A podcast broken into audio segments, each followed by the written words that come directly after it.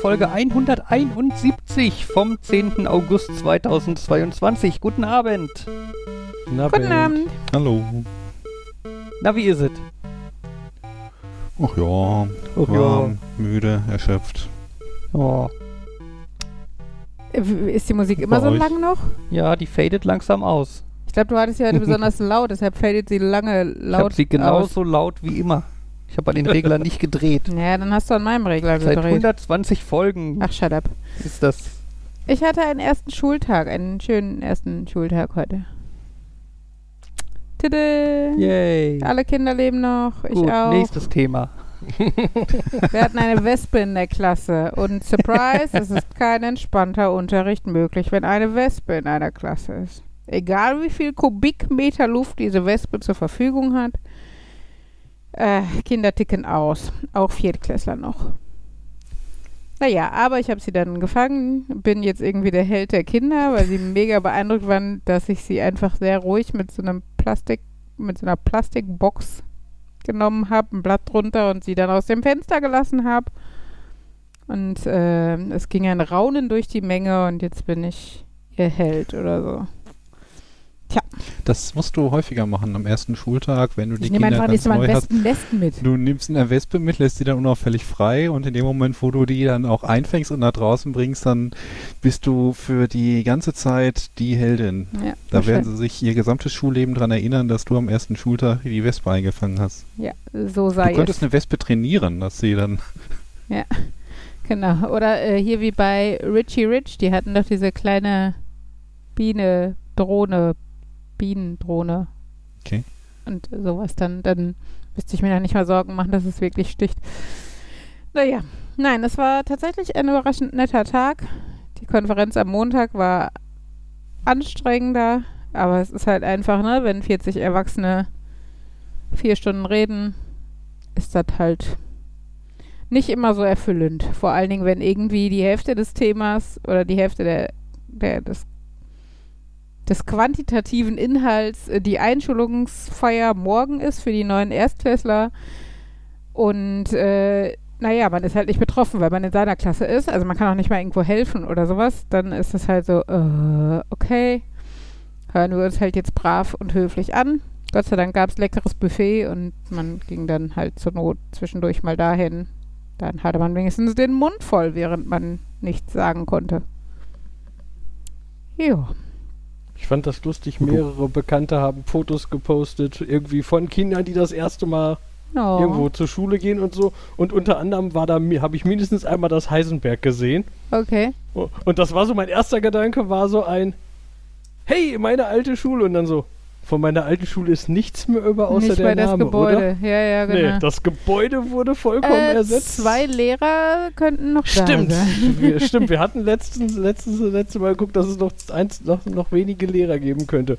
Aber es war auch so hm. Und ich wunderte Selbst- mich, wunderte mich, als du sagtest, äh, äh, Kinder vor neuen Schulen und sowas, dass meistens die Einschulung erst morgen ist, von den Erstklässlern halt.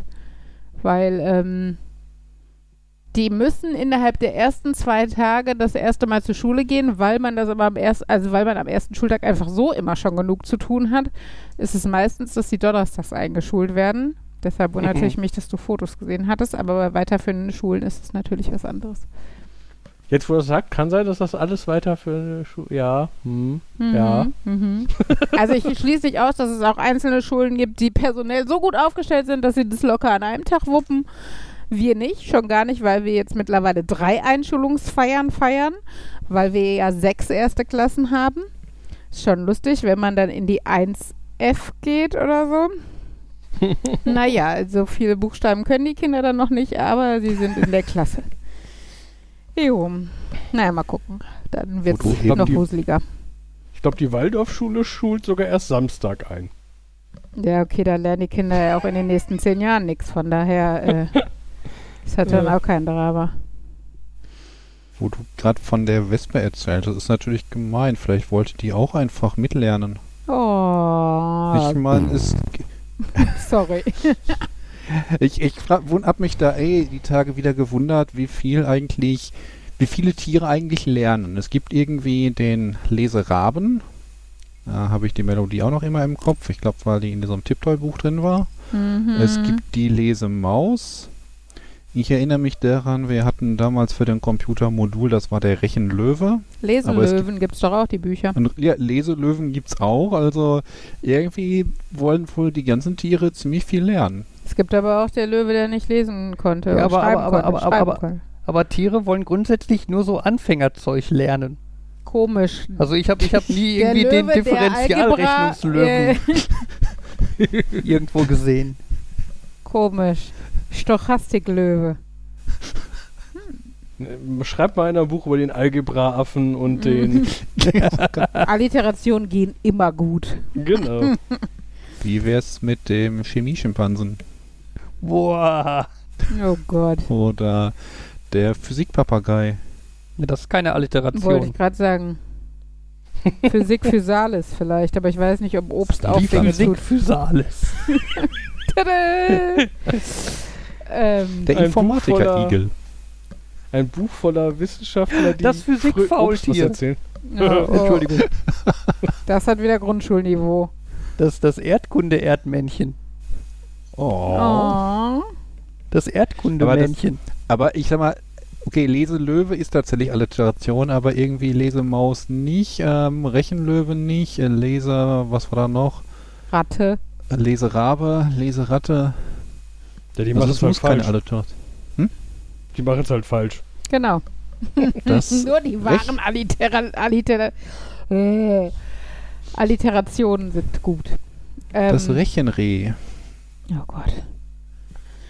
Heute äh, hatten wir dann, ähm, also war ja die erste Stunde nach den Sommerferien und ich habe ja die vierte Klasse, die vorher die dritte Klasse war, in der ich auch schon war, wieder gehabt und ähm, habe die jetzt aber auch ein bisschen nicht gesehen und die waren jetzt sechseinhalb Wochen nicht in der Schule und viele haben ja einen Migrationshintergrund, waren in ihrer alten Heimat und haben gefühlt sechseinhalb Wochen ihre Muttersprache oder die Muttersprache ihrer Eltern gesprochen was man heute im Erzählkreis sehr deutlich an ihren Satzbaukonstruktionen gehört hat. Also irgendwie Präpositionen sind scheinbar über die Sommerferien vollständig abgeschafft worden und Artikel, naja, hat so ein bisschen was von, wer war das? Erkan und Stefan, die einfach gesagt haben, es gibt nur noch de. Ah nee, das war Kaya Jana.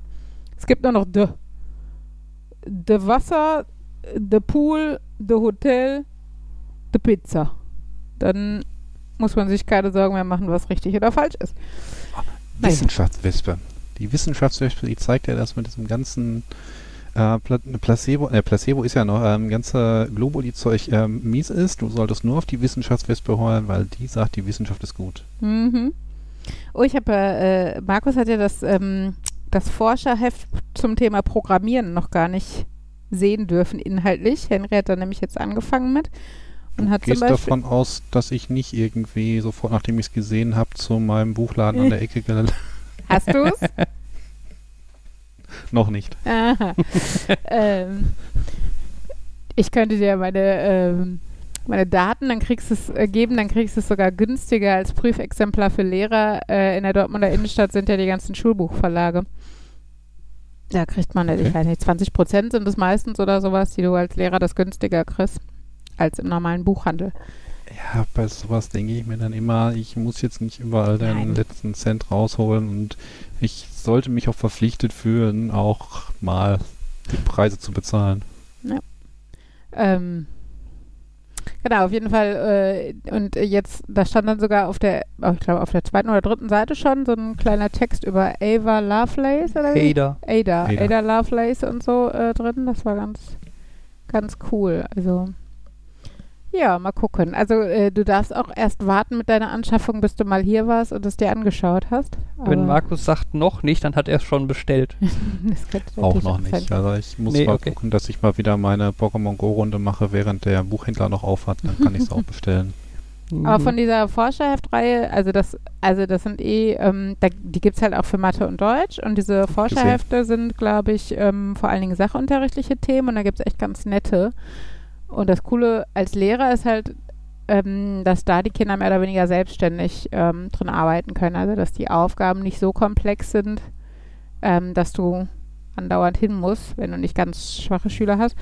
Äh, Nachteil ist halt, dass die Dinger schweineteuer sind und dass du, wenn du die für die ganze Klasse, also die sind nicht schweineteuer, aber wenn du sie für die ganze Klasse anschaffen würdest, wären sie vom Preis-Leistungs-Verhältnis relativ teuer. Ne? Wenn du für 20 Euro ein Lesebuch oder ein, ne, irgendwie eine Fibel oder was kaufen könntest, mhm. wo die das ganze Schuljahr drin arbeiten, die vierten Kinder haben so ein Heft halt nach drei, vier Wochen durch. Und dann sind halt, ich glaube, 6 Euro irgendwas oder was die kosten, halt schon viel Geld. Das heißt, es sind halt entweder reiche Schulen oder äh, Fördervereinen Sachen oder irgendwie extra Fördermaterial für besonders starke oder schwache Kinder oder sowas. Da kann man das machen oder so wie ich das jetzt im Endeffekt für Henry dann gekauft habe.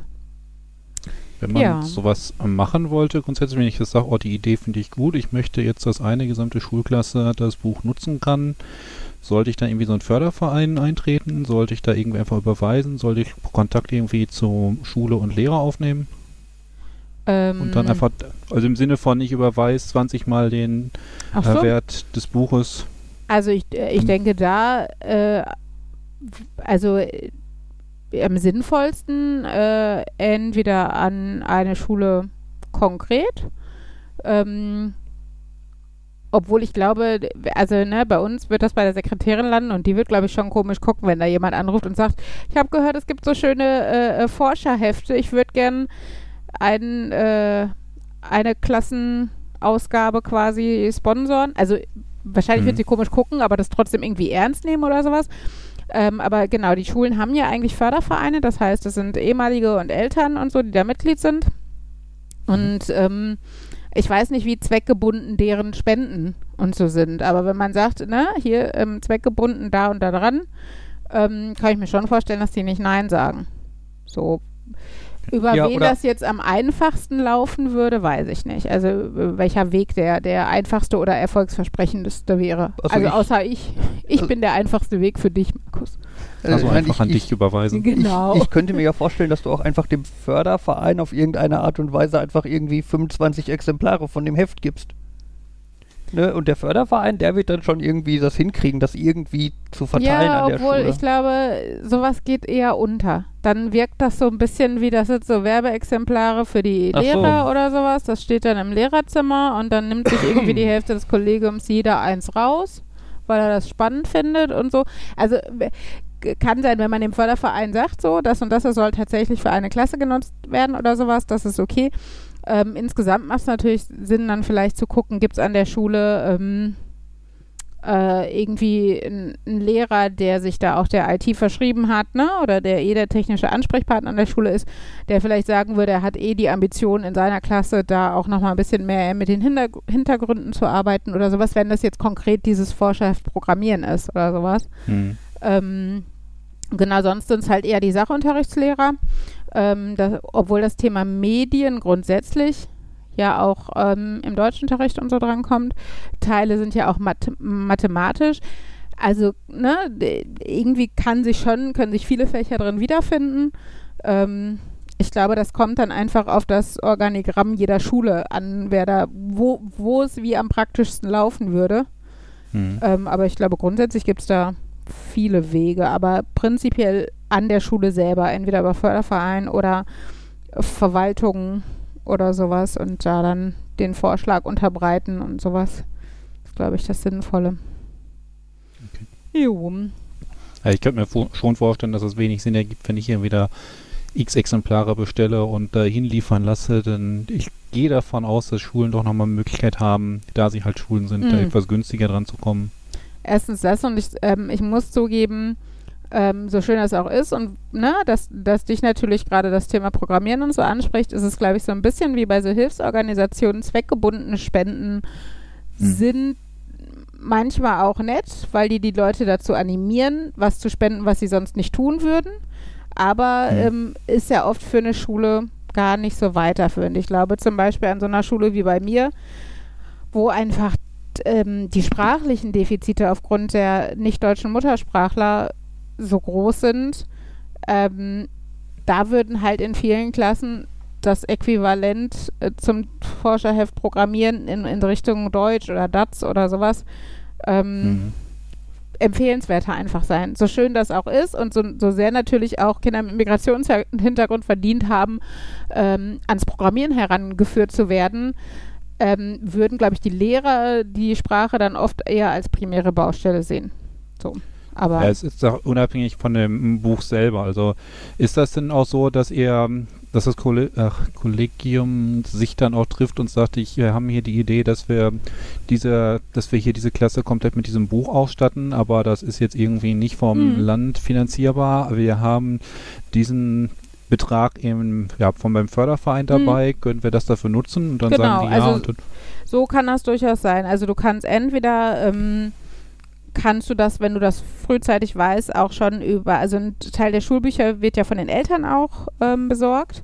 Mhm. Äh, Im Rahmen oder sowas wie Kopiergeld wird eingesammelt oder so.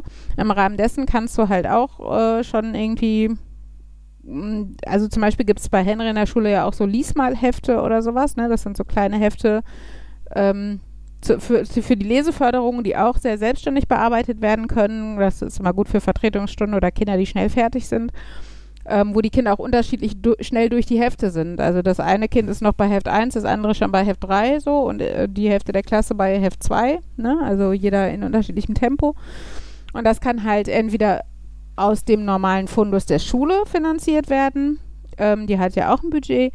Ähm, und das kann über die Elternbeiträge finanziert werden oder du trittst als Klassenlehrerin oder als Jahrgangsstufenteam ähm, an die äh, an den Förderverein heran oder an andere. Also es gibt tatsächlich auch immer noch mal so, dass dass irgendwie andere Institutionen irgendwas spenden oder sowas und dann kann man halt da auch sagen, wir würden das gerne, ne, wenn das vielleicht tatsächlich so ein bisschen themenbezogen ist. Also ich weiß, dass die Sparkasse oder sowas ähm, so Material zum Rechnen mit Geld mal irgendwie zur Verfügung gestellt hat und sowas, ne? Also so Papier, Geld und Münzen Hm. und sowas. Obwohl man da halt vorsichtig sein muss, weil in meinen Augen hat es viel mit Lobbyismus zu tun. Ähm, man Ja. würde jetzt ja sagen, ja, ach komm, das ist so subtil, das fällt den Kindern nicht auf, aber halt diese Logos, ne, wenn die in staatlichen Schulen auftauchen, finde ich das schon eigentlich nicht so okay. Ähm, hatte da auch eine Zeit lang ähm, relativ viel äh, zugelesen. Ähm, genau. Äh, das ist ja das gleiche, auch wie, wo wir schon drüber gesprochen haben, mit der technischen Ausstattung von Schulen, ne? Also Apple oder nicht Apple und ähm, Ja. auch da wird ja vor vorgefertigt äh, der- oder, oder werden die Kinder vorgeprägt, sage ich jetzt mal. Genau, also von daher, ähm, genau, kannst du schon als, als Kollegium sagen, so, wir hätten gerne diese Förderhefte. Ähm, es gibt aber zum Beispiel, das habe ich jetzt von meiner Schwester gehört, was ich richtig cool finde. Ähm, es gibt zum Beispiel ein Schulbuch, ein Mathebuch. Das gibt es, obwohl es gleich aussieht, in drei Ausgaben. Ja, das heißt irgendwie, glaube ich, Jojo. Ähm, und dann steht da halt drauf, Jojo Mathe 3. Und es gibt eins, wo nichts anderes draufsteht. Es gibt Jojo Mathe 3 Förderheft und es gibt Jojo Mathe 3 Vorderheft. Und das sind, es steht wirklich nur, ne, stehen nur diese kleinen Wörter drauf. Und das Coole ist, dass die inhaltlich gleich aufgebaut sind. Du hast, also kannst also allen Kindern sagen, wir schlagen Seite 27 auf und Seite 27 führt, weiß nicht, mal rechnen ein oder sowas. Und alle Kinder haben zum Beispiel das, was du dann erstmal besprichst oder sowas, oben auf der Seite das gleiche. Und dann in dem Förderheft ist es halt sehr kleinschrittig und weniger Übungen und sowas. Ne, dass, die, dass du trotzdem den Kindern das Gleiche aufgeben kannst, in Anführungsstrichen.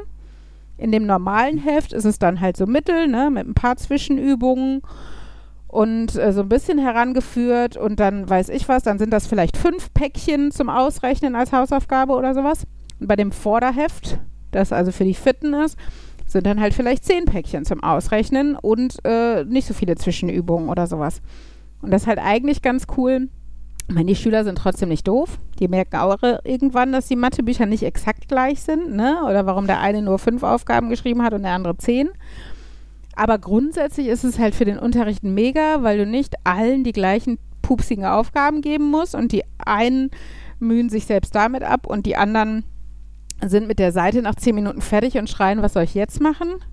Sondern es ist so ein bisschen Einheitlichkeit und du sparst dir halt dieses selber noch zusätzlich differenzieren, weil es in dem Lehrwerk schon gemacht wird. finde ich mega, aber ich möchte gar nicht wissen, wie lange es dauert, eine Schulleitung in einer so großen Schule davon zu überzeugen, Lehrwerke zu wechseln, weil das natürlich auch immer eine Budgetfrage ist. Aber auch, weil du erstmal bei uns dann zum Beispiel jetzt mehr als 20 Klassenlehrer mit ins Boot holen müsstest. Aber genau, das ist ja auch, also das ist als Teilzeitkraft und nicht Klassenleitung und sowas auch nicht mein Job und nicht meine Ambition, aber ich fand es ganz cool, als ich das gehört habe, dass es sowas gibt. Muss man natürlich frühzeitig, also ich überlege gerade, wann man fest, festlegen kann, wer welches Buch kriegt. Also so dieses, oh, der, so dieses, am Anfang sollten die irgendwie Mhm. alle gleich so, oh, ich merke, der kann das nicht. Also man kann ja mal, ähm, Ja. gib mir mal kurz dein Buch. Hier, du möchtest lieber dieses gedacht. Buch Also ich kann, mir, ich kann mir vorstellen, dass du einfach, also wenn das, es gibt sogenannte Verbrauchsmaterialien, das sind so Arbeit, so wie früher das äh, Exercise Book, wo du reingeschrieben hast, was dir gehört im Endeffekt, und es gibt halt ähm, nicht Verbrauchsmaterialien, also ne, Bücher. Und ich kann mir vorstellen, dass du zumindest in der ersten Klasse dann ein Buch hast und vielleicht zusätzlich noch das Arbeitsheft, was dann doch bei allen gleich ist oder sowas, ähm, wo die Kinder dann eher abschreiben oder so. Ähm, weil dann kannst du ja einfach äh, zehn von jeder Sorte haben. Und wenn du dann 22 Kinder hast, dann guckst du halt so ein bisschen. Weißt du? Also dann hast du die auf der, in der Schule vorrätig und die werden für den nächsten Jahrgang ja wieder benutzt. Du bestellst halt nicht einen pro Kind und musst schon im Schuljahr davor wissen. Beim zweiten, dritten, vierten Schuljahr kennst du ja dann deine Pappenheimer schon ein bisschen mehr. Ne? Und, ähm, und ich sag mal, so eine Fehleinschätzung ist ja dann auch nicht so super dramatisch, weil sie lernen ja trotzdem das Gleiche. Im schlimmsten Falle musst du dann den, die, die doch schneller sind, als du gedacht hast, doch nochmal ein Arbeitsblatt reinreichen, was du aber sonst bei zehn Kindern machst und dann nur noch bei diesem einen, das du selber viel eingeschätzt hast. Oder bei denen, die dann doch ein bisschen langsam sind, die haben dann halt immer die letzte Aufgabe auf der Seite nicht geschafft oder so. Aber das ist, sind dann halt vereinzelte Fälle und ich glaube, da ist das schon mal deutlich hilfreicher, als wenn du das immer für 25 Kinder gleichzeitig hast, dass alle von allen das Gleiche erwartet wird und die eine ein Drittel fühlt sich total unterfordert und ein Drittel total überfordert und sieht immer nur, dass bei denen immer nur die halbe Seite geschafft ist. Und ähm, genau. Aber ja, vor der ersten Klasse, obwohl wir machen ja auch Schuleingangstestungen und sowas, also so ein bisschen weißt du schon, wer da auf dich zukommt. Ich muss gerade dran denken, dass wir einmal eine Referendar, also dass zu, dass zu unserer Zeit war das ja mit der Differenzierung und so, Mm. das war so. äh, Friss oder ja, stirb. Quasi. und dass wir eine Referendarin hatten, die hat unterschiedliche Arbeitszettel gehabt für unterschiedliche Leute Gymnasium oder Und- Grundschule? Äh, am Heisenberg. Oh, krass, okay. Ähm, aber das war halt, es war halt eine Referendarin. Ich glaube, das war so ein typisches, ich probiere das mal aus. Ich habe gehört, ich sollte denen schwerere Mathezettel geben, wenn die Wenn die fit sind. Genau. Und ich weiß noch, ähm, hm, welche. Erwähnt man jetzt einen Namen? Ja, ich glaube, ich glaube, Andi ärgert sich nicht, wenn ich das sage. Er hat dann gemeckert, weil er, er, er hat dann zwischendurch gesagt, eigentlich habe ich das Thema jetzt nicht so locker flockig verstanden, aber weil ich hier zwischen euch sitze, war das so, Hab die Ecke kriegt jetzt den schweren Zettel. Haha, du saßt bei den Nerds, also Pech gehabt, so ungefähr. Ähm, ja, obwohl ich äh, das lustig finde, weil ausgerechnet in weiterführenden Schulen im Endeffekt ist ja unser dreigliedriges Schulsystem eine Differenzierung in sich. Ne? Also, Ja. aber natürlich kannst du trotzdem auch in, einem, in einer Gymnasialklasse so eine Spannbreite haben, so ist es ja nicht. Ähm, Ja, ich weiß auch nicht, wie unterschiedlich die waren. aber gerade im wahrscheinlich so- Referendariat äh, ne, musst du ja jedes Rad neu erfinden und äh, wenn die, wenn die jetzt gerade Thema Differenzierung in ist, dann musst du halt auch am Gymnasium differenzieren oder was, keine Ja. Ahnung.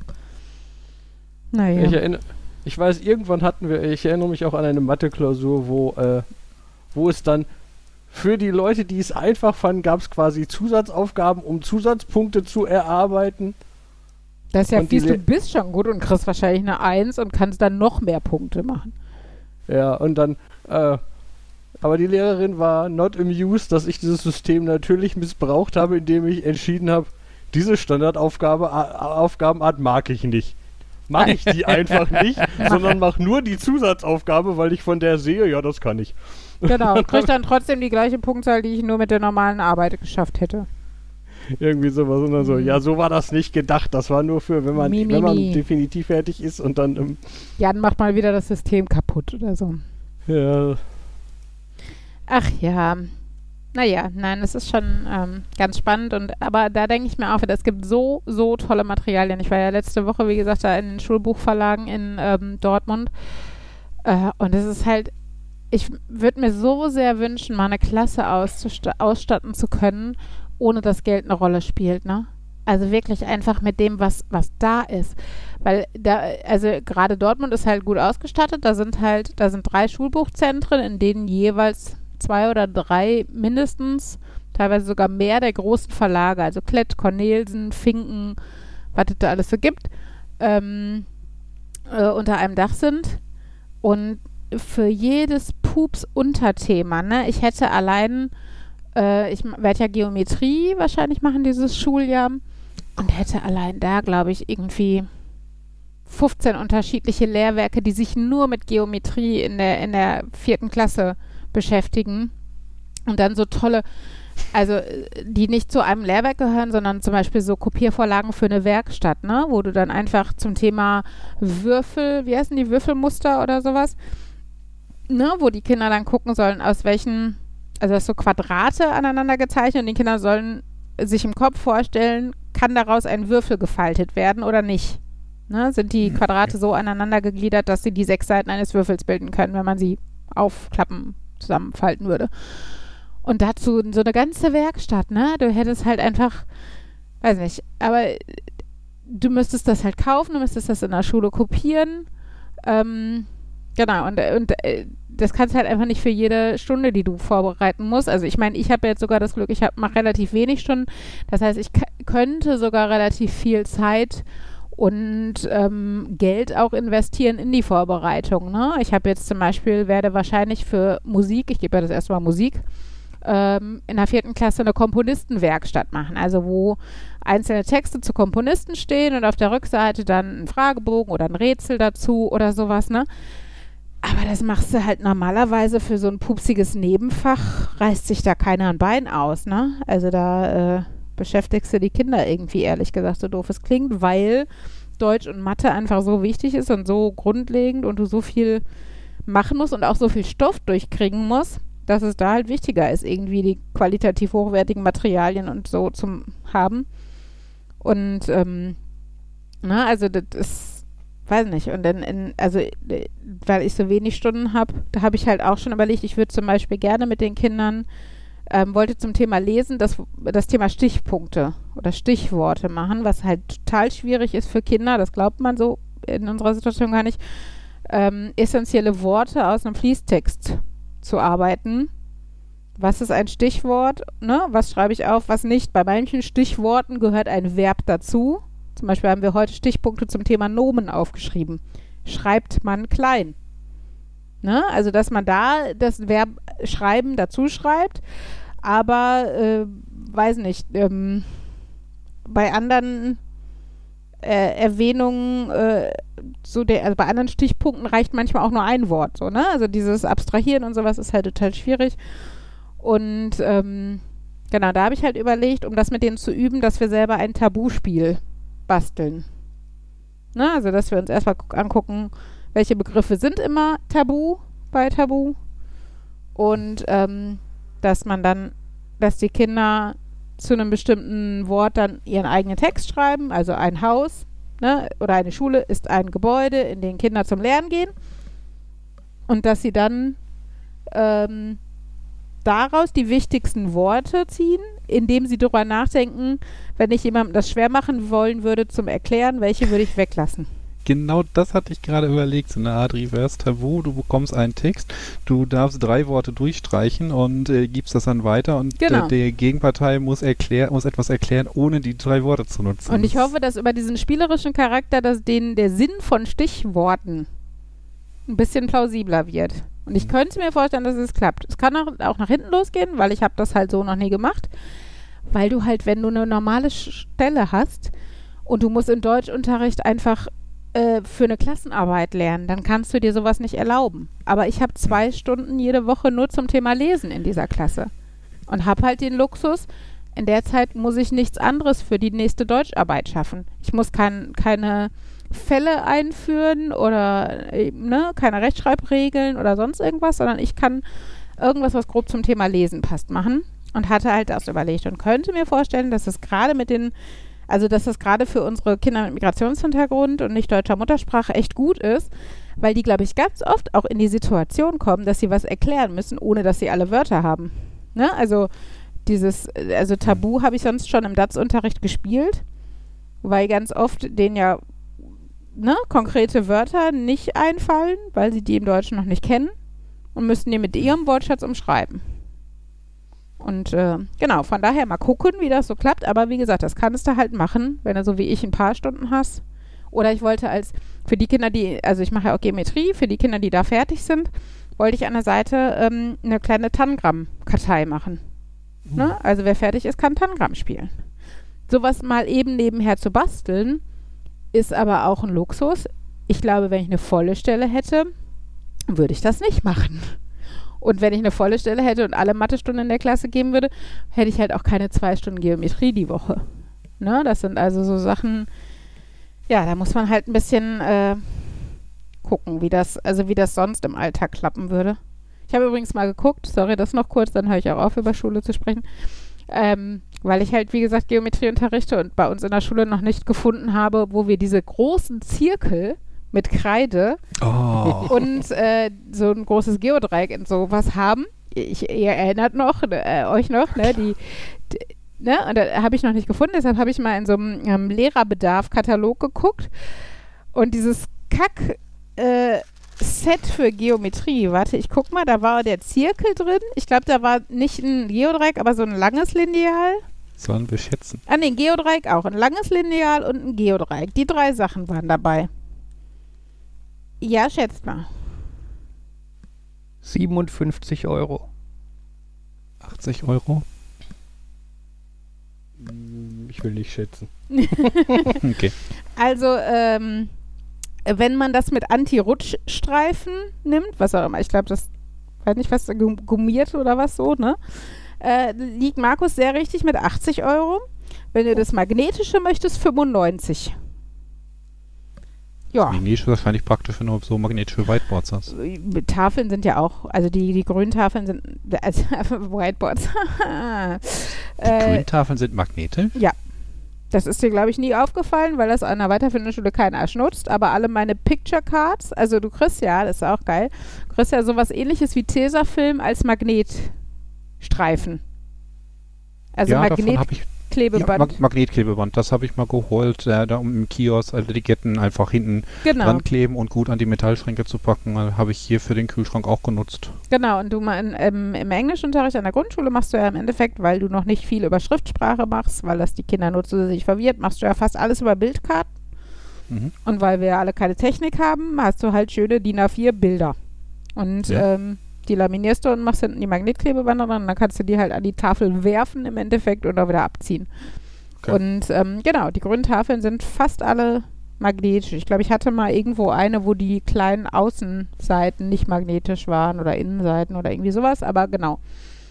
Da wäre ich jetzt aber auch von ausgegangen, weil ich behaupten würde, dass an unseren Tafeln ganz häufig halt so ein Geodreieck oder so ein Lineal oder so an der Tafel halt am Rand Echt? pappte. Nee. Also ich weiß, es gibt diese, das, das ist nämlich hier auch noch bei, dieser grau hinterlegte Dings, womit das an der Wand hängt. Es ist so eine, wie so eine Halterung an der Wand. Mhm. Aber an der Tafel habe ich die nie hängen gesehen. Ich weiß nur, dass es diese, und es ist echt so dieses Grau, was man aus den, weiß nicht, aus den 80ern noch kennt. Also auch die, das Lineal und dieser Zirkel mit diesen gelb, also so wei weiß-cremefarbenes Plastik und so gelb abgesetzte äh, äh, Griffe, das sieht immer noch genauso aus, wie wir es vor 30 Jahren in der Schule hatten, ehrlich. Ja. Also äh, Fabian kann ja mal ein Foto in die Shownotes packen. Es ist echt erschreckend, dass sich da nichts weiterentwickelt hat. Und ich bin mal gespannt. Es sah bei den Lehrern schon immer so mega sperrig aus, diesen Kackzirkel mit Kreide zu benutzen. Bin mal gespannt, was mich da noch so erwartet, aber äh, schauen wir mal. Eben meintest, Geometrie in der vierten Klasse, das klingt auch so, als könnte es irgendwie so ein Scientific Paper sein, was guckt, wie geometrisch eine vierte Klasse ist. In der vierten Und- Dimension könnten wir es auch nennen. Uh. Das klingt Ja, aber ähm, eine Klasse in der vierten Dimension hätte schon fast wieder Abenteuercharakter. Adventure Book.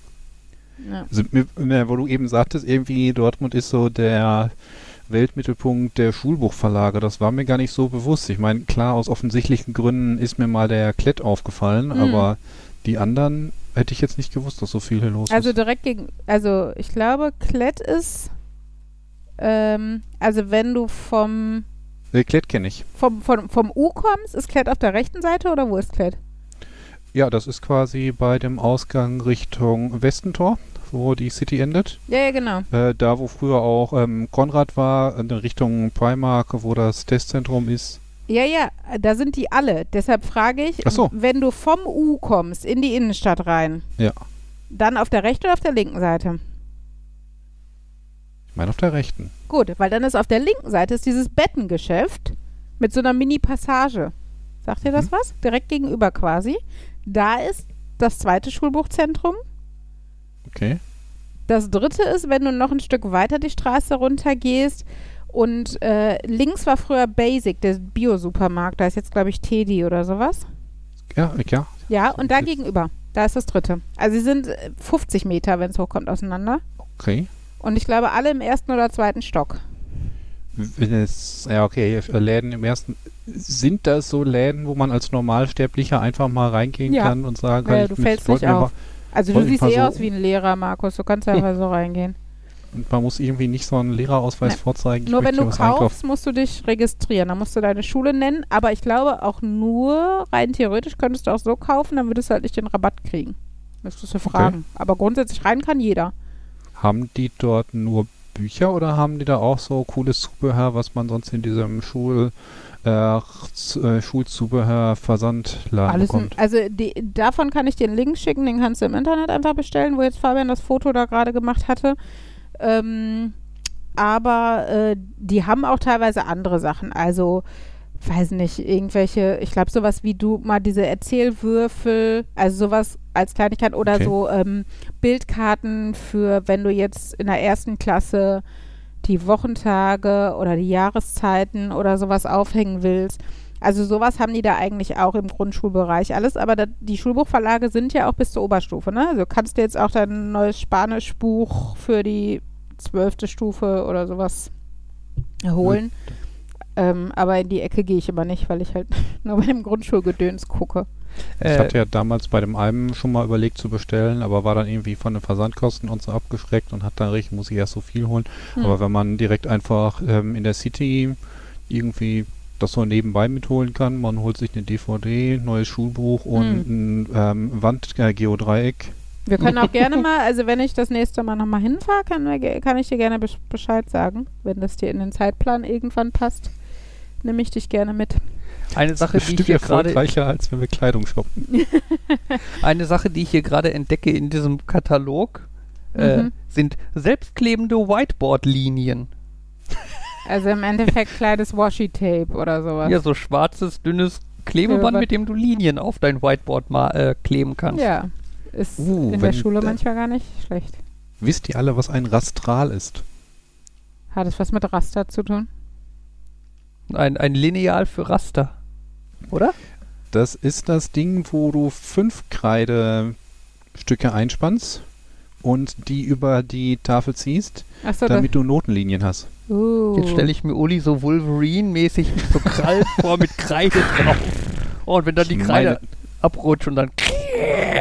Ich finde ja immer, ich, ich finde es ja so geil, weil diese Tafeln sind da irgendwie so halbwegs genormt und du hast ja irgendwie, es gibt ja die Lineatur für die erste Klasse, für die zweite, für die dritte, für die vierte, Noten und Kästchen.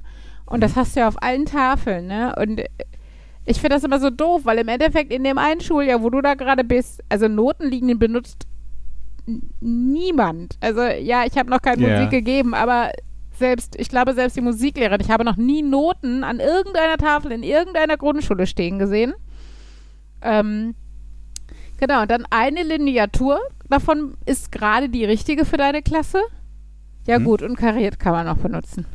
Das heißt, du müsstest diese Tafeln eigentlich so nach Plug-in-System machen, dass du halt guckst, ähm, was wird in diesem Jahr hier unterrichtet oder in dieser Stunde Ja. und dann äh, machst du die anderen Seiten ab und äh, hängst eben die Sachen dran, die du tatsächlich nutzen kannst für den Unterricht. Und Ich dann meine, es gibt ja tatsächlich Räume, äh, also äh, in, in anderen Ländern ist es ja so, dass die Klassen die Räume wechseln und nicht die Lehrer.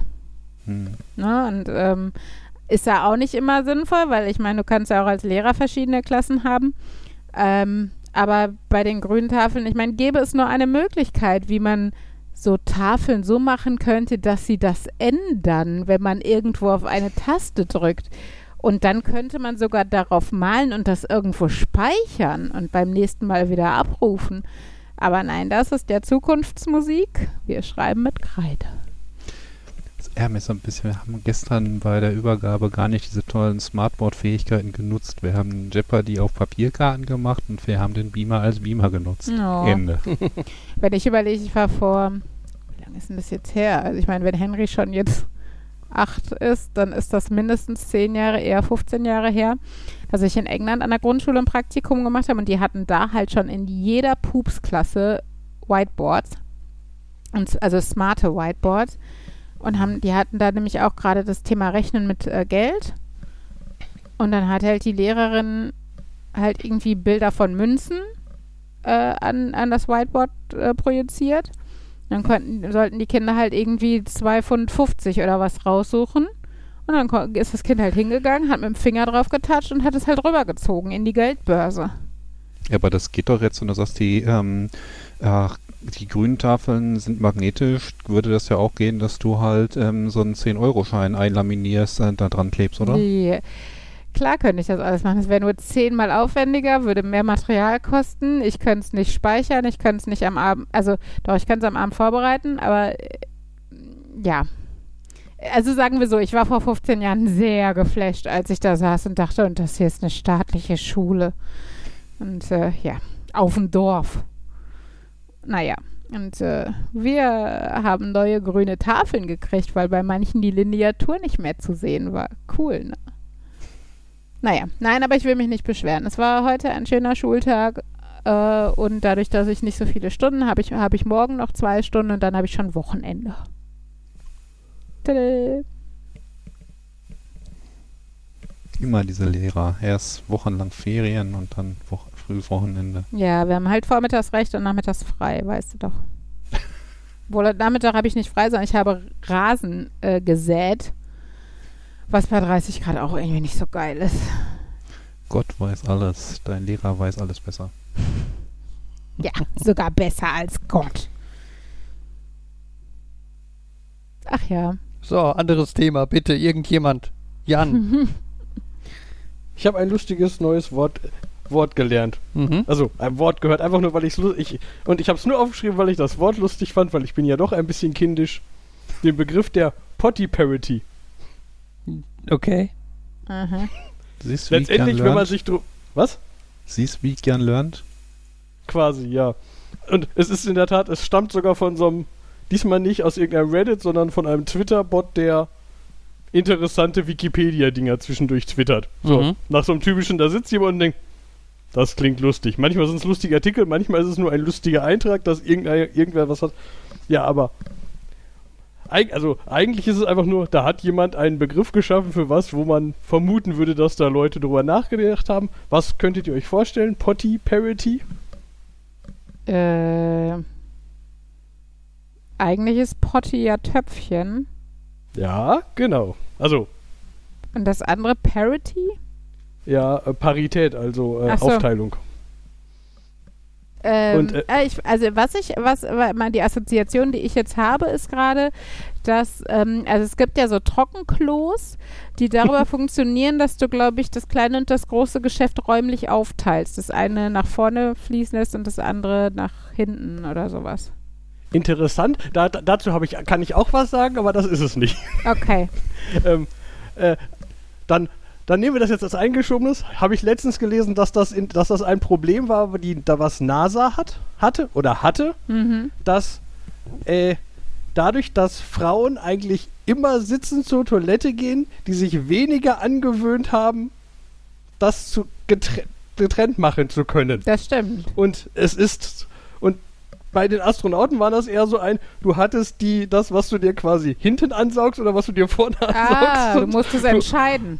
Genau und ähm, Hm. wobei ich jetzt auch nicht Stimmt. sagen, wobei ich jetzt auch sagen würde, ja, wenn man das, also also es war, halt vor allem ein Problem in die eine Richtung. Also die wenigsten Leute haben sich in die Hose gemacht, wenn sie pinkeln gegangen sind, aber ja. andersrum halt, wo ich sagen würde.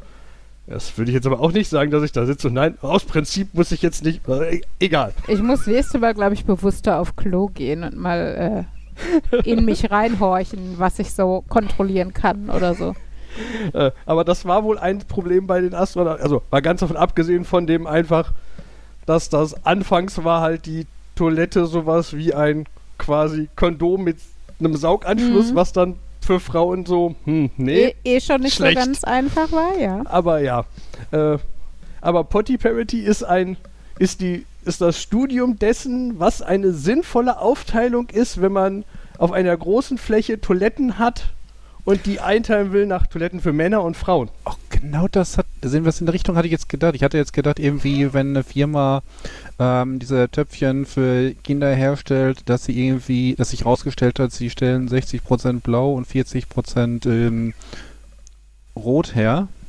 Aber das geht ja dann doch in die eher. Also das Potty ist in dem Fall eher, glaube ich, einfach ein, weil jemand eine hübsche Alliteration schaffen wollte und so.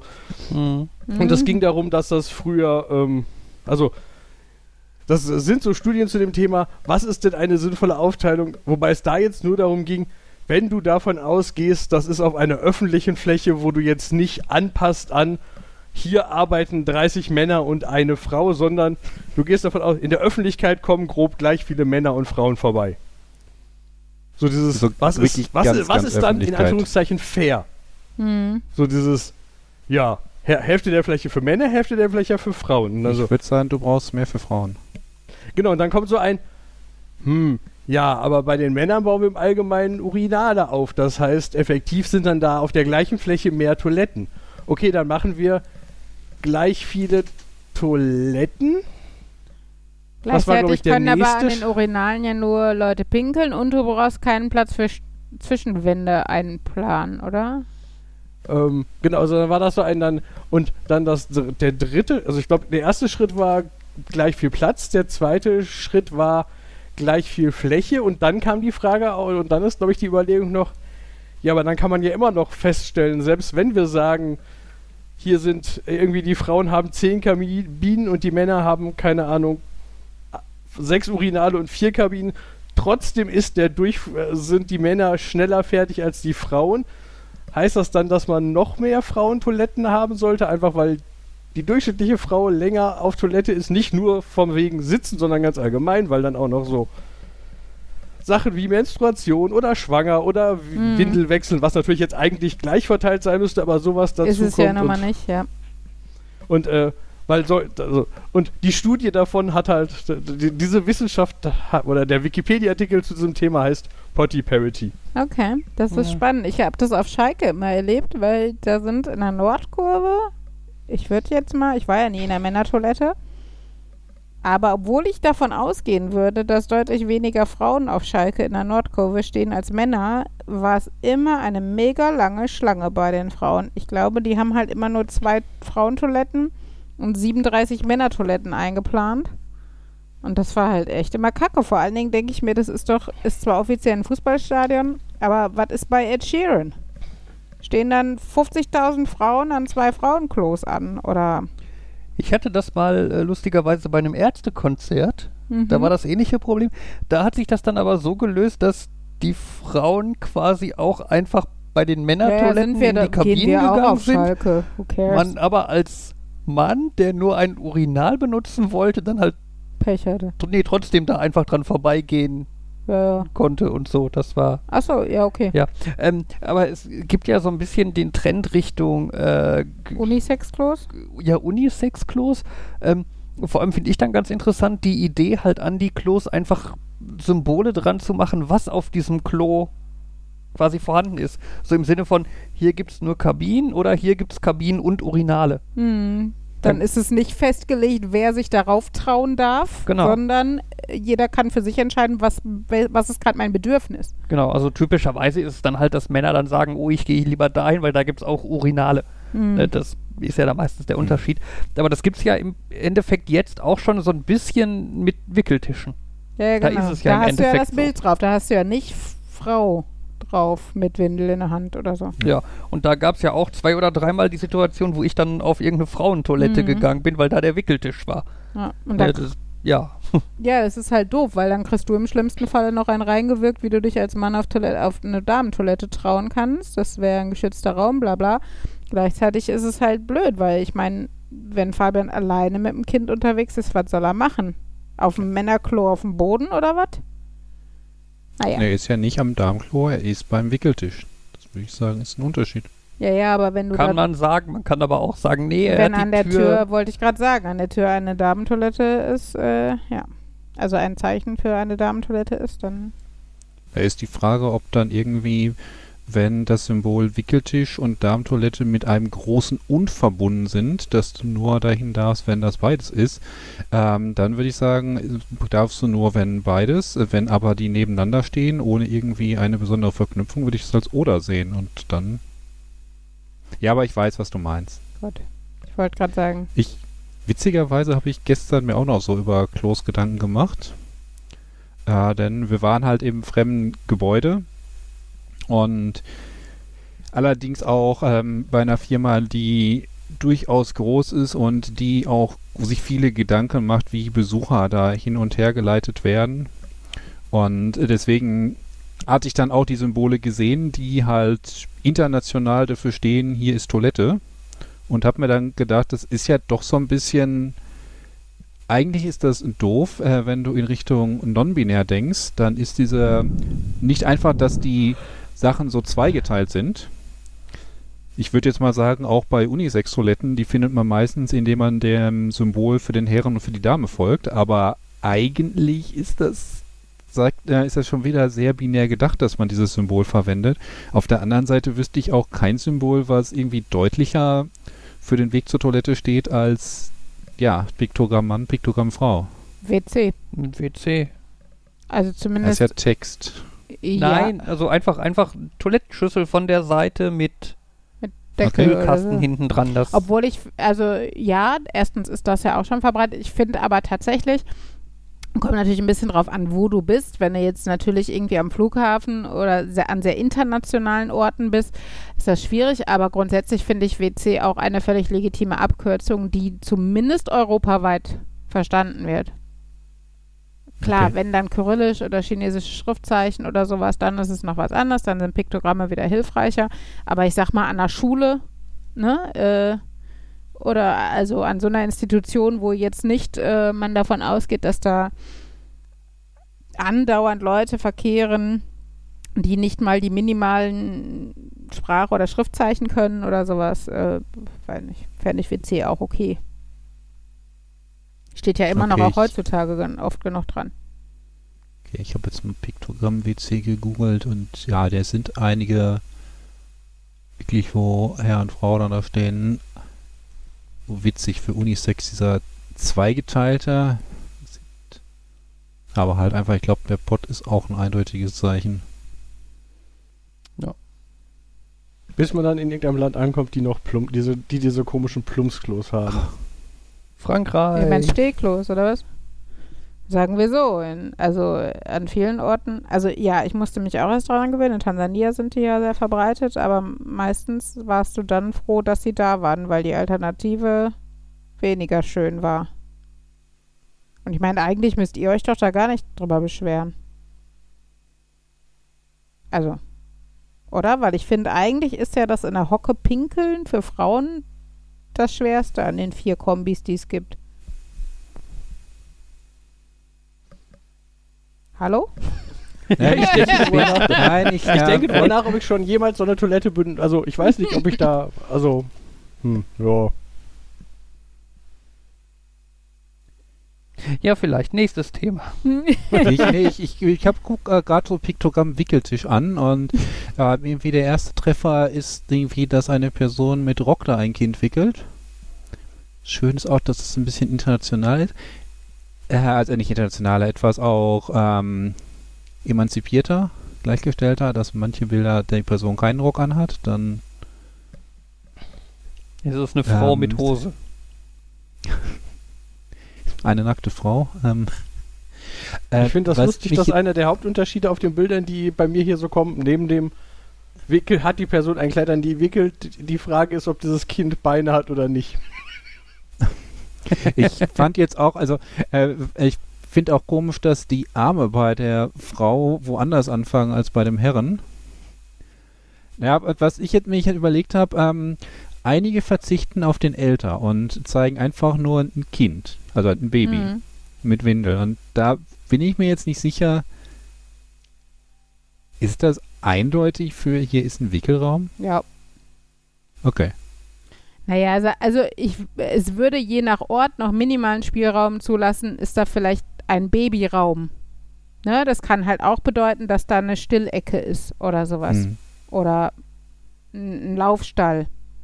Aber für mich würde das dann implizieren, dass auch ein Wickeltisch da ist. Zum Beispiel wie bei Ikea. Die Ja. sind sehr gut ausgestattet, die haben das halt alles in einem Raum.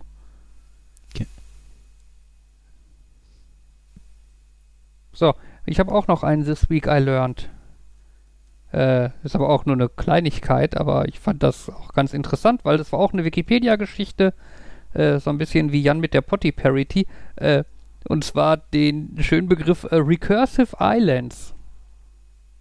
Und zwar sind das quasi äh, eine Insel, die in einem See, in einer Insel Ah, ja. in einem See liegt. Ähm, und ich habe mal kurz geguckt, also de, es gibt den, die Insel Mana, die liegt in Kanada. Und zwar Oh ist das eine Insel, die liegt in einem See, auf einer Insel, in einem See, auf einer Insel, in einem See. Okay. Ne, aber es gibt halt, in der Wikipedia gibt es da eine schöne Liste, ne, da gibt es dann auch eine, ähm, einen See auf einer Insel, in einem See, auf einer Insel, auf einem See.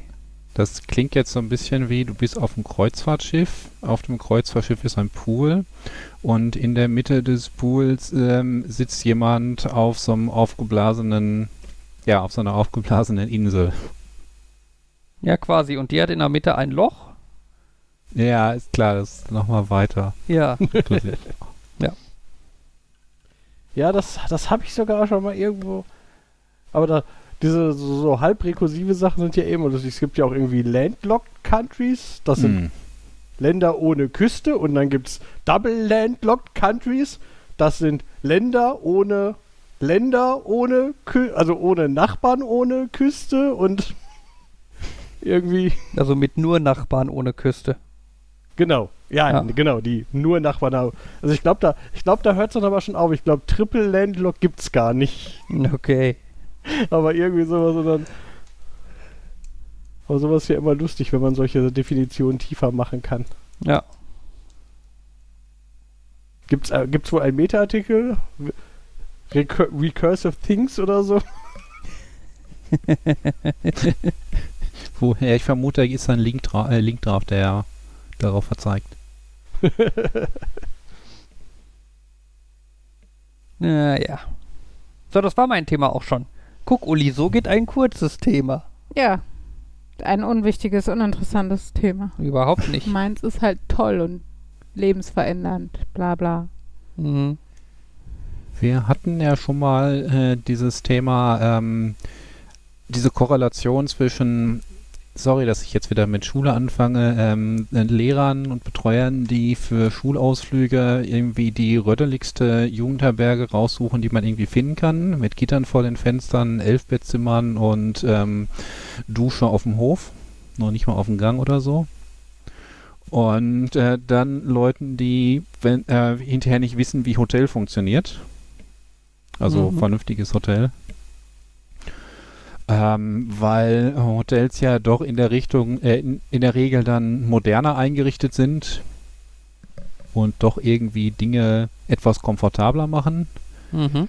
Ähm, und da hatte ich gestern richtig heute mal so überlegt, was ist eigentlich so, selbst wenn du im modernen Hotel bist oder in so einem relativ neuen Hotel, das Unmodernste da drin?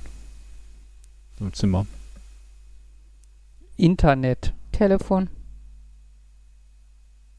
Ja, ich finde teilweise Internet, wenn du dann in irgendeinem Hotel bist, wo dann, ja, Internet können Sie gerne bei uns mitbenutzen. Das hat dann eine Geschwindigkeit von einem halben Megabit und kostet Das 20 Telefon Euro ist für trotzdem 10 Minuten. zehn Jahre älter. Mit, Ja, mit so einem okay, geringelten Kabel und Tasten. Ja, aber ich finde, da hat sich nichts getan. Das Telefon funktioniert, es ist in dem Sinne nicht veraltet. Ging es darum?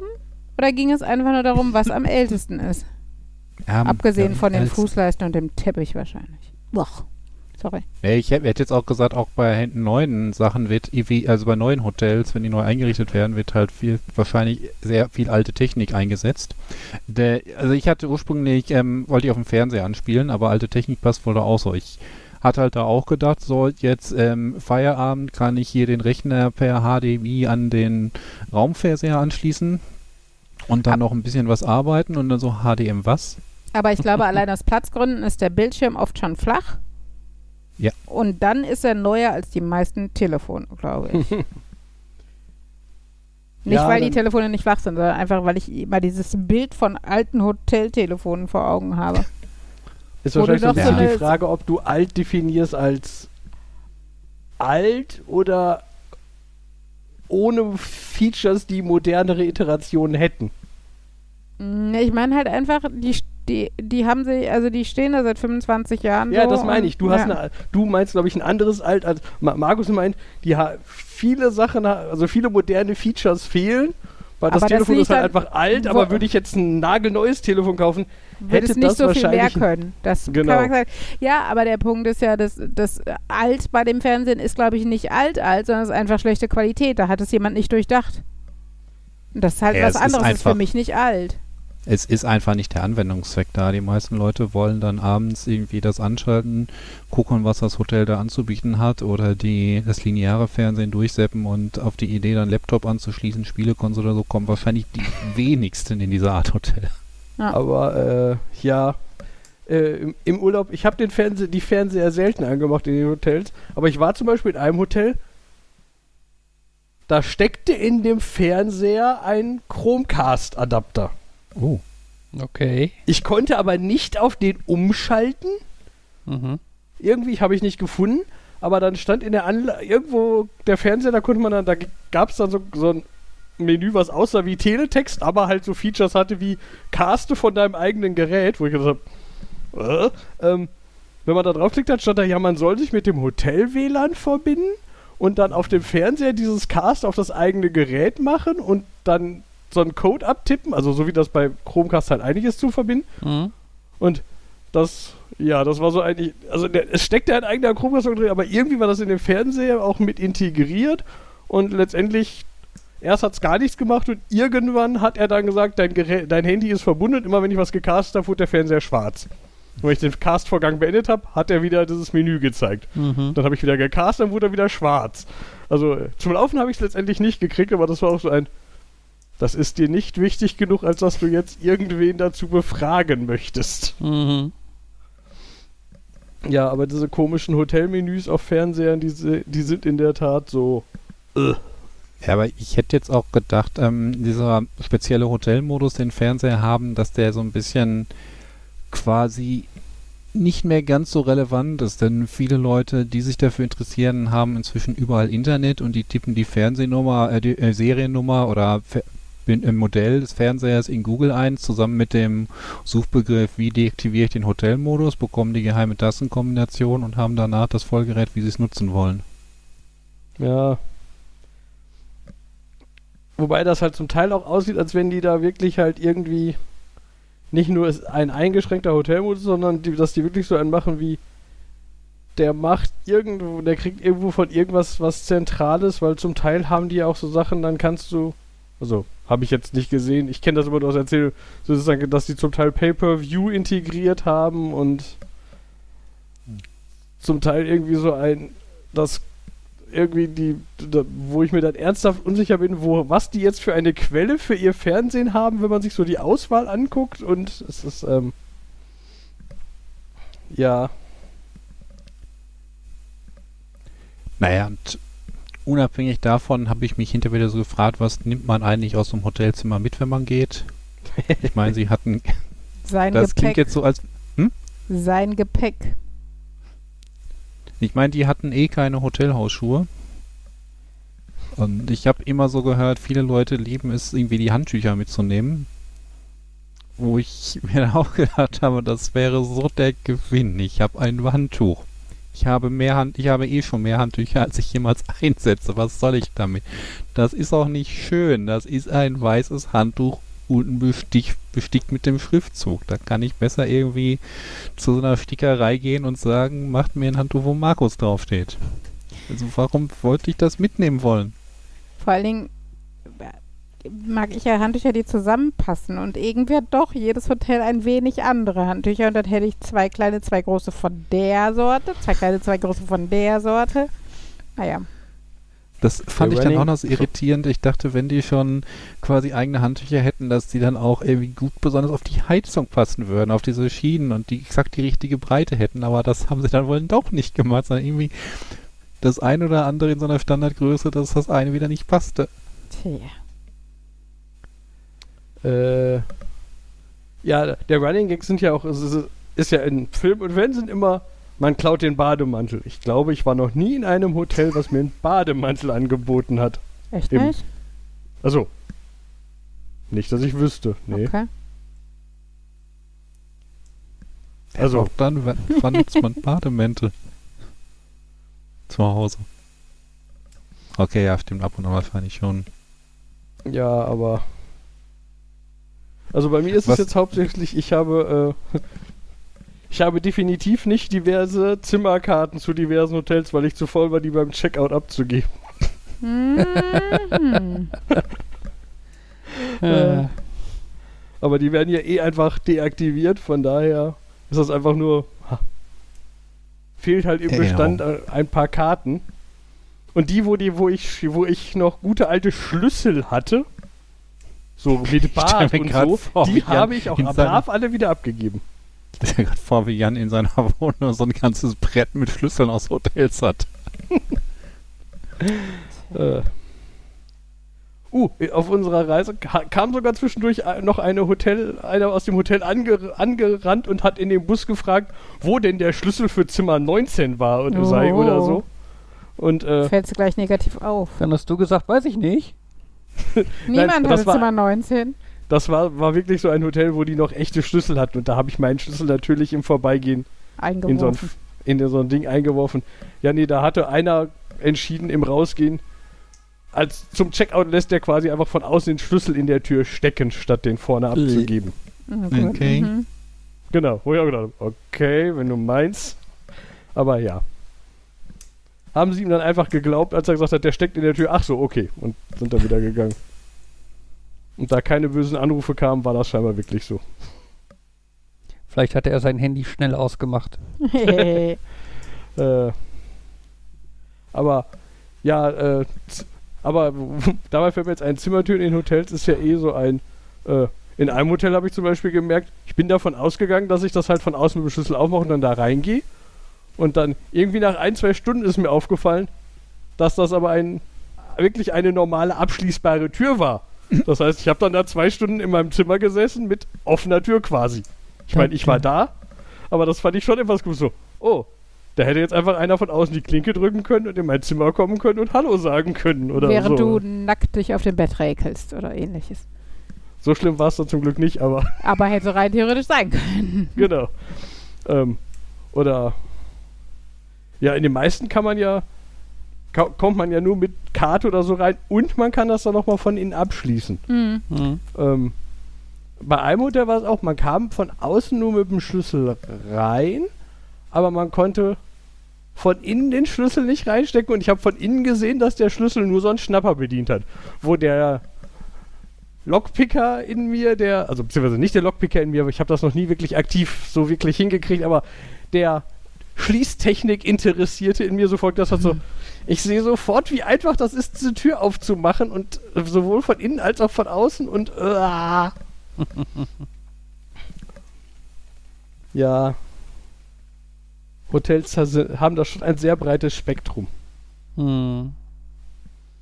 Ah, und bei Hotel und Türen fällt mir ein, das ist nicht wirklich was, wo ich sagen würde, modern oder nicht modern, aber ich finde es faszinierend, wie unterschiedlich Hotels mit Badezimmertüren umgehen. Mhm. Also, ich war in meinem Leben schon in Hotels, die hatten gar keine Badezimmertür. Hm. In so einem Club. Das war einfach so, ja, da war einfach ein, ein Durchgang und dann standst du im Badezimmer. Ich glaube, das war sogar das gleiche Hotel, wo du quasi aus dem Badezimmer durch so ein, so, so ein verspiegeltes Glas ins Zimmer gucken konntest, nur vom Zimmer nicht ins Badezimmer. Und Mhm. ich gedacht habe, das ist so weird, vor allem, weil das war ein Hotelzimmer, was ich mir mit meiner Mutter geteilt habe. Das war dann so ein, Mhm. wir können nicht die Tür zu, du, hier, du kannst nicht die Tür zumachen, wenn du zur Toilette gehst, du kannst da rüber gucken, das ist so dieses, äh, Mhm.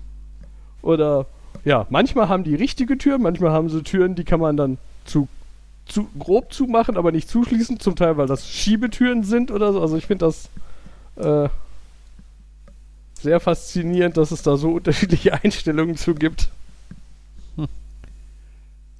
Was mich da beim Badezimmer sehr irritiert hat, äh, war, wie man die Seife bediente.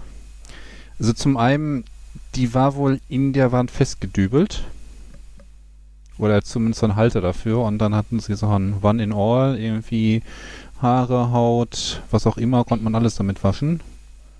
Und musste man einfach, einfach von der Seite quetschen. Da wäre ich erstmal nicht drauf gekommen. Ich habe gedacht, hm, muss ich irgendwie oben drauf drücken, dass sowas passiert? Das sah auch so aus, als wäre es so ein Hebel. Muss ich irgendwie Hand runterhalten und es passiert irgendwas automatisch? Nein, war einfach reine Gewalt von der Seite quetschen. ja, ich weiß, aber was halt- du meinst. Ich hatte auch, also ich hatte auch immer so Erinnerungen, dass man in vielen Hotels dann irgendwie diese typischen Badezimmerartikel irgendwie ein bisschen kleines bisschen Seife und so weiter in so kleinen Schachteln sind. Also auch so von wegen, wenn du Interesse hast, kannst du das mitnehmen. Deswegen war ich dann überrascht. Nee, wir haben All in One, das gleich in der Dusche wie ähm, an der Waschschüssel und es ist festgedübelt. Kannst du nicht mitnehmen. Mhm. Ja, okay, kannst du nicht. Ist natürlich relativ, aber zeigen wir deutlich, sollst du nicht. Mhm. Ja. Ja, ich glaube, das ist so ein bisschen, merkt man halt einfach, daran merkt man, wie teuer das Hotel ist.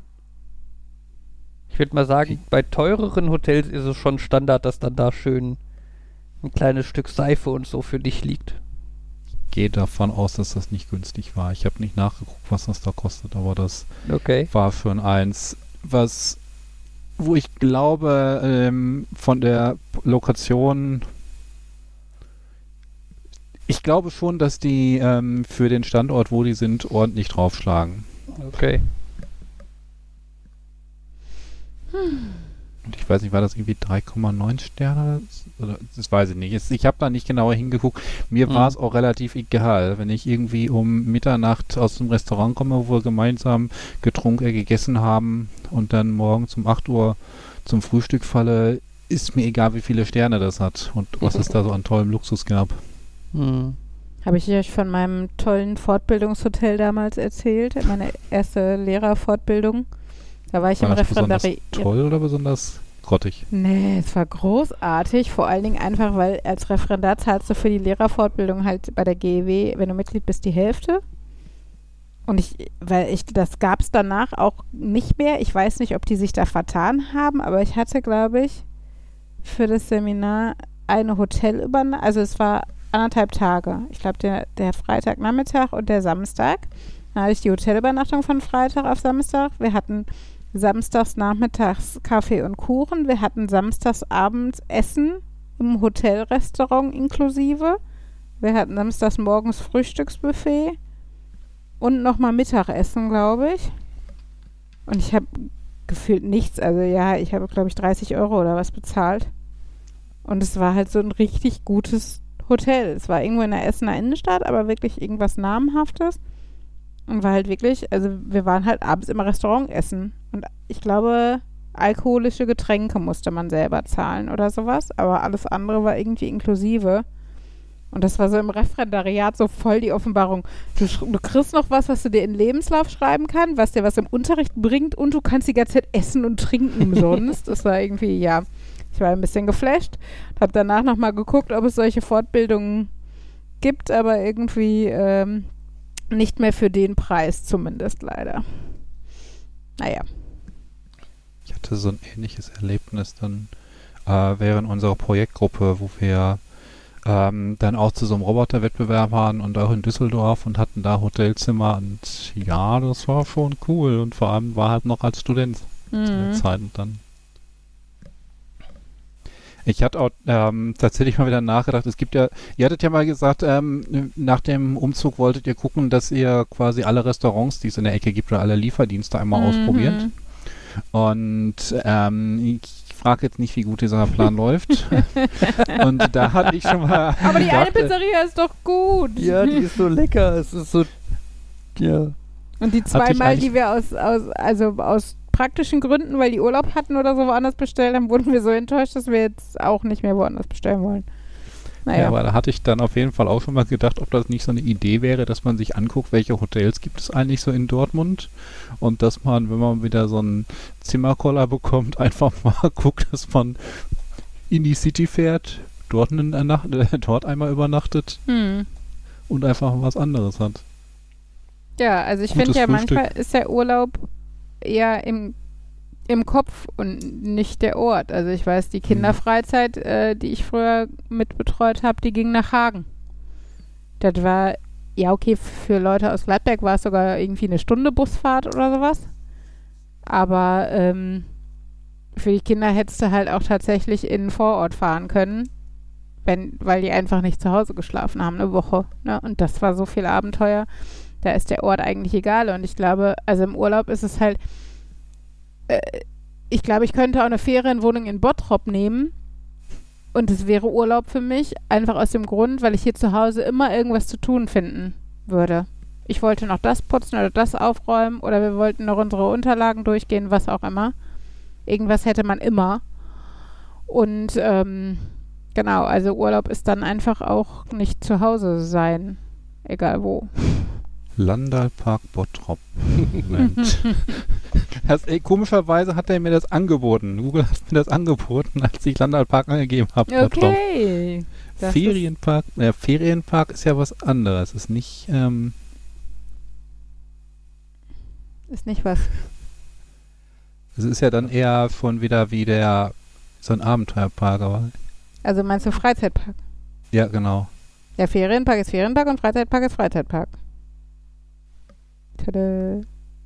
Landal Green Park, was habt ihr denn? Auch, Ich überlege gerade, so in, so im Hotel, es gibt bestimmt Leute, die, ins, die sich so ein Hotel nehmen, einfach nur um da die Party zu machen, um dann nachher nicht aufräumen zu müssen. Ich hoffe ja immer noch darauf, dass Markus jetzt mal endlich sein Geld in Immobilien in einem Ferienpark investiert, damit wir da endlich öfter billiger hinfahren können. Aber irgendwie ziert Markus sich da noch.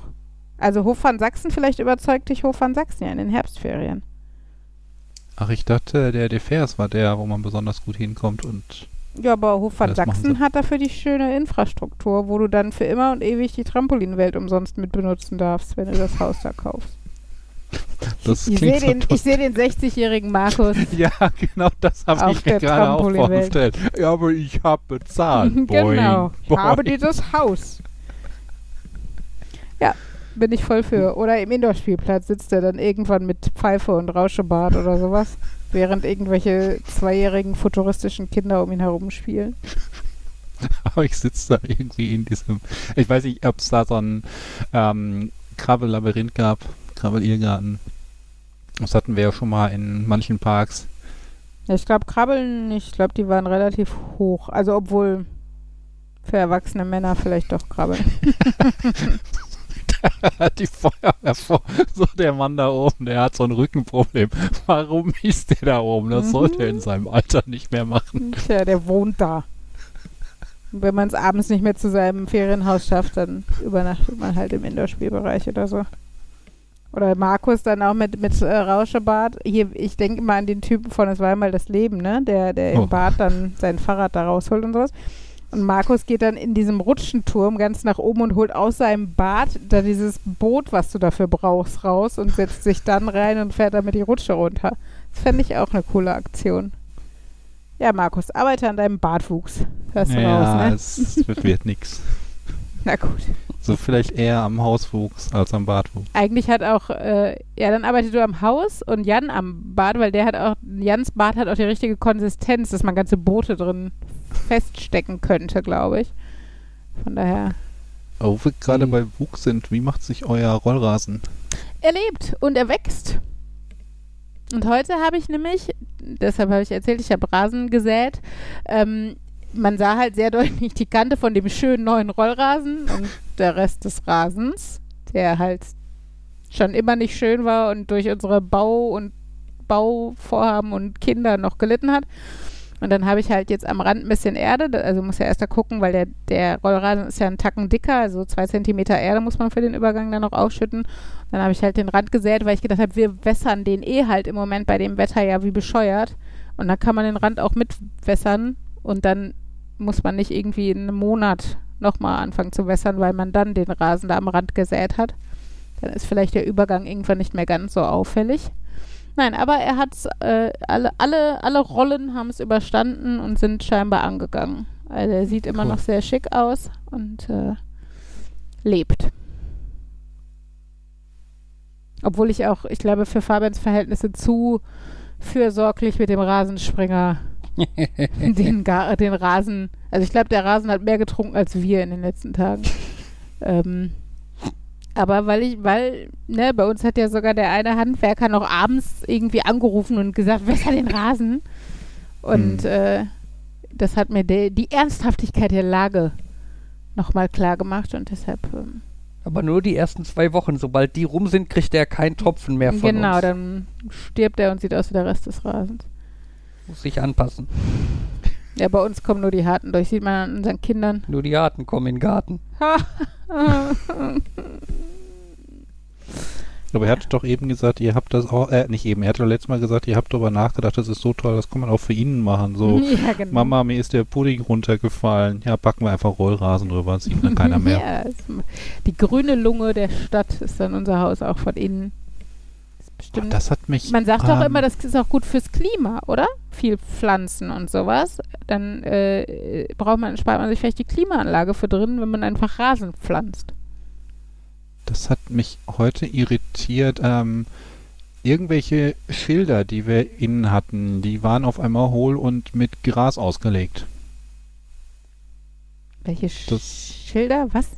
Nee, äh, ich war in der Firma Achso, mhm, und ähm, so typische Schilder, die da an der Wand sind, mhm. die dann halt auch schon so ein bisschen dicker normalerweise sind. Also Also so professionell angebrachte Wegweiser oder eher so, so aufgeklebt, äh, bitte hier Äh, nichts abstellen? ne, professionell angebrachte Wegweiser und Okay. solche Sachen. Und äh, die waren halt hohl und da drin war halt Erde und Gras oder Rasen und so. Okay.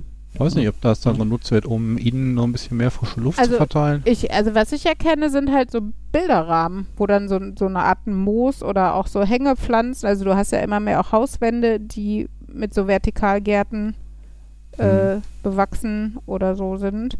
Wir hatten das ja auf dem Kreuzfahrtschiff, wo wir mit Jan und äh, Domi waren, dass tatsächlich da so eine ganze Wand ein, ein einziger Vertikalgarten war, ne, Fabian? Mhm.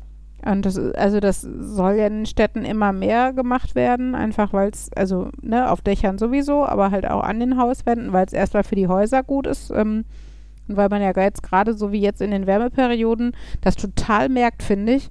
Ähm, ich habe das letztens so gemerkt, ich bin hier den äh, Uferweg, das ist ja so ein Spazierweg entlang gelaufen und dann kam ich an, an die Kreuzung mit der Straße, wo halt einfach dann eine riesige asphaltierte Fläche, die nur von Häusern umgeben ist, äh, ist. Und du hast es so krass gemerkt, wie die Temperatur stieg. Also, dass es wirklich an dem Ort plötzlich drei Grad wärmer war, als da, wo ich gerade herkam. Ne? Und das einfach nur, weil dieser Asphalt halt so die Wärme speichert und Pflanzen und keine Pflanzen da waren, die das irgendwie kompensiert haben oder so. Übrigens fliegen bei uns gerade wieder draußen die Fledermäuse lustig im Kreis. Da hatte ich auch noch so überlegt, äh, ich hatte hier letztens diese nervigen kleinen Fliegen und bei so denke ich mir immer so, man müsste doch irgendwie so eine dauerhafte Lösung dafür finden und Was spricht eigentlich dagegen, sich so fleischfressende Pflanzen dahinzustellen? Die locken die Fliegen an, versorgen sich selbst, sorgen vielleicht noch ein bisschen für gute Luft. Ich meine, ich hatte jetzt auch über, äh, so ein bisschen überlegt, bei euch ähm, ist natürlich das Problem, müsstet aufpassen, dass die keine äh, Fledermäuse erwischen. Also sagen wir so, schade. so große dass die Hausfledermaus da nicht reingerät und die Kinder sind inzwischen auch groß genug, dass da keine Gefahr mehr besteht. Ja, ich glaube, selbst als Säugling wäre der nicht versehentlich verschluckt worden von der fleischfressenden Pflanze. Ich weiß. Echt? Ein Aber Glück. halt Und grundsätzlich, warum haben nicht mehr Leute äh, diese fleischfressenden Pflanzen? Ja, der um kann, kann auch schön Mitbewohner ersetzen. ja, ist fast um so, als würde äh, man mit jemandem vor zusammen Fliegen wohnen. zu wehren und ähnlichem Zeug. Da kannst du dir auch eine Spinne halten.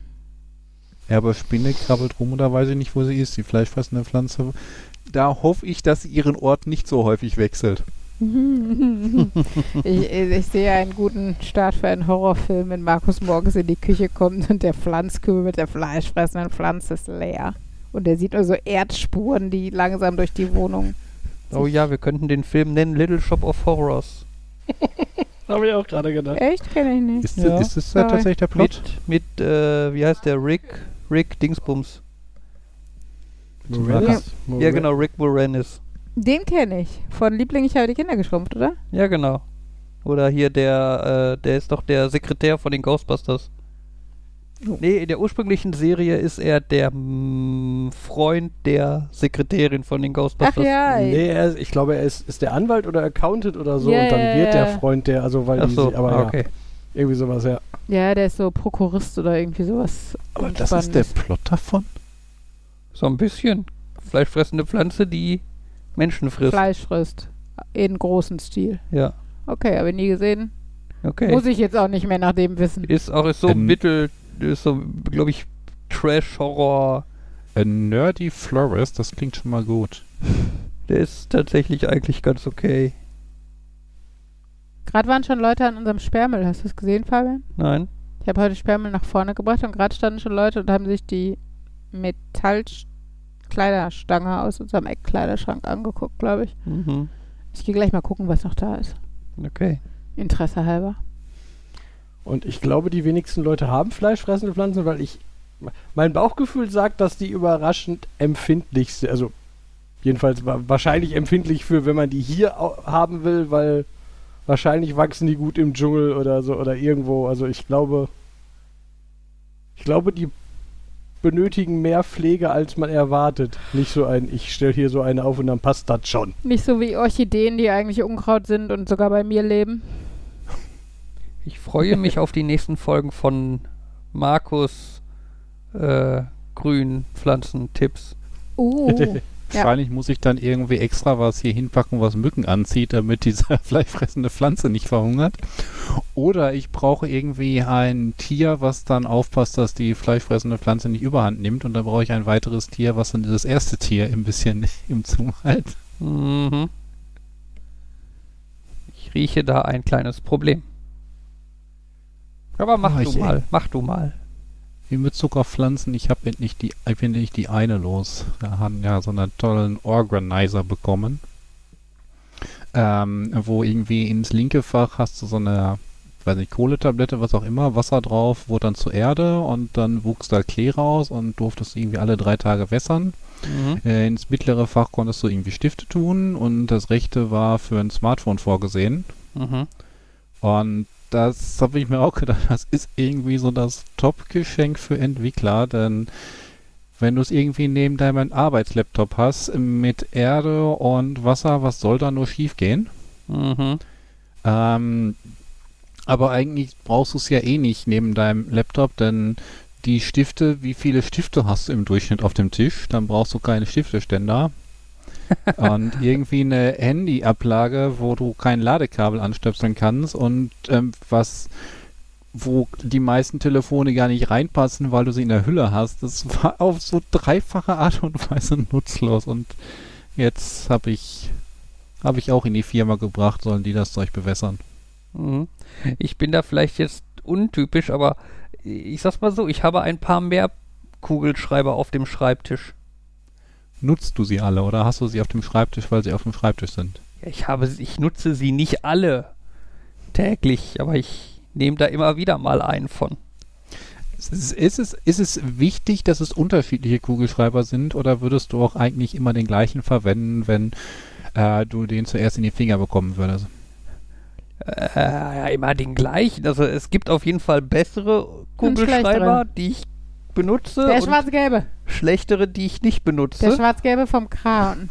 Ja, Und dann denkst du dir manchmal so, jetzt mag ich mich nicht, jetzt nehme ich einen schlechten Kugelschreiber. nee, das denke ich nie. Ich nehme immer nur die guten. Fabian mag sich immer sehr gerne. Die schlechten sind nur Lückenfüller, Die sind nur für Gäste. damit, damit die guten in der Schüssel nicht verschwinden. Nein, die schlechten sind nur da, weil Fabian einfach zu faul ist, um mal irgendwas auszusortieren. Ich bin nicht faul, ich kann mich nur schlecht ich hab den Fuß trennen. gebrochen. Sorry. Das war Reflex. Mhm. Hm. Sicher, dass wir nicht irgendwie uns Samstag nochmal treffen wollen und wir bringen Beton mit und machen das Loch dicht aus Rasse, äh, aus Rache. Nein. Ah, die Sache mit den Stiften erinnert mich jetzt daran, dass das eine Sache ist, die mir fr früh auf der Arbeit gesagt wurde. Wenn du willst, kannst du hier so viel Geld auf dem Schreibtisch liegen lassen, wie du willst. Das, das bleibt da liegen. Aber pass auf deine Stifte auf. Mhm. Und äh, weil das ist halt nicht böse gemeint, aber ich, man, er- ich habe mich auch schon dabei ertappt, dass man irgendwo ist, man redet mit jemandem, schreibt sich was auf und geht daher mit dem Stift und Zettel in der Hand weg, mit dem man sich das aufgeschrieben hat. Du denkst so, der Stift Oh, kommt aber, ich bringe deinen Stift zurück. Also, Und dann haben wir natürlich auch noch einheitliche Stifte, weil das sind ist halt Stift, Stifte aus so einem Ding, was im Regal stand und jeder hat sich davon welche genommen, Mhm. bis man dann wieder in seinem Büro steht und denkt, jetzt habe ich mal wieder gar keine. Und dann so, hm, jetzt habe ich mal wieder drei und hm, Mhm. Das ist mir aber gestern auch so aufgefallen. ne? Ähm, wir mussten für äh, das Jeopardy die Karten selber schreiben. Also hatten wir diese typischen ähm, Karteikartengröße aus Moderationskoffer und die Marker, um die zu beschritten. Und halt, hab da, so, jetzt habe ich, jetzt sitze ich wieder an meinem Platz. Ich habe diese Karte an die Wand gemacht und hier liegt noch der Marker. Das habe ich vielleicht verkehrt gemacht und irgendwie eine Minute später, als ich die nächste Karte geschrieben habe, habe ich festgestellt, Jetzt habe ich den nächsten Stift weg, äh, habe ich den nächsten Stift mitgebracht in der Hand. ich habe den alten noch nicht zurückgebracht. Mhm. Ah. Ja. Aber ich, ich glaube, daran merkst du, äh, vielleicht ist das ähm, nicht irgendwie so ein Statussymbol, aber sowas, woran du merkst, dass das produktive Leute sind, weil die viel aufschreiben, nehmen die immer überall die Stifte mit und brauchen die dann. Ja, hast du gehört, Uli? So produktiv bin ich, Nee, sehr dass produktiv. ich eine ganze Tupperschüssel voll Kugelschreiber habe. Sehr gut. Mhm. Weil du so viel mit der Hand schreibst in deinem Job. Hey. Das haben wir gestern auch wieder festgestellt, wie so die Schreib, äh, die, dann nicht, nicht unbedingt Schreibschrift, grundsätzlich die Schrift von Leuten wird immer, immer schlechter, weil sie meistens nur noch am Rechner schreiben. Ja. ich habe heute am, am Tisch gesessen und da lag von irgendjemand anders ein, eine Zeitung, in der er dann auch schön händisch ein Kreuzworträtsel gemacht hatte. Mhm. Und mindestens genauso, und ich habe dann halt so, ich wollte es jetzt nicht weitermachen, aber so im Seitenblick geguckt, ob ich noch Sachen finde. Und mindestens genauso schwer wie auf die Lösung der Rätsel kommen, war rausfinden, was er schon eingetragen hat. Und dann sitzt du und denkst, das ist, okay, dieses, dieses kryptische Zeichen ist, an die, ist ein E. Es ist an mehreren Stellen ein E. Ich habe dieses Kryptext oder was auch immer jetzt gelöst zu, das ist ein E. Aber so ich kenne niemanden, der so ein E macht. Das ist doch kein E, das ist ein W oder ah. Und bei jedem Wort wieder dieses Okay, das ist der und dann ach so, da steht jetzt Arterie. Ah. ja, manche Leute. Uh, Wobei ähm, meine Schrift ist ja auch nicht die beste, von daher. könntest du die Person bitten, ähm, so ein Kreuzworträtsel voll ähm, auszufüllen und dann als Nachtschichträtsel einzureichen? Das- ich glaube, wenn du, das, das wäre irgendwie so ein cooles Rätsel, weil da hast du ein Kreuzworträtsel, was vorausgefüllt ist und denkst dann so, okay, muss ich nicht ausfüllen, was mache ich jetzt damit? Aber ich kann es nicht lesen, weil die Schrift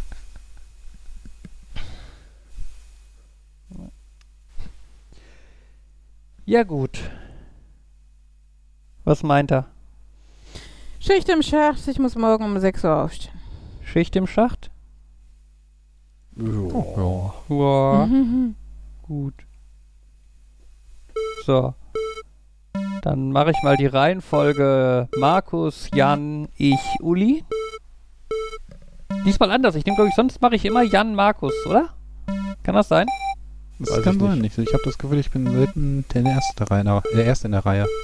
Genau, deswegen heute mal andersrum. Einfach Abwechslung und alles wird besser und. naja, besser vielleicht nicht, aber weniger kaputt. So. Das war Nerd, Nerd, Nerd und Uli, Folge 171 vom 10. August. Tschüss sagen. Nerd? Nerd? Nerd. Und Uli. Tschüss. Da hat jemand aufs Handy geguckt.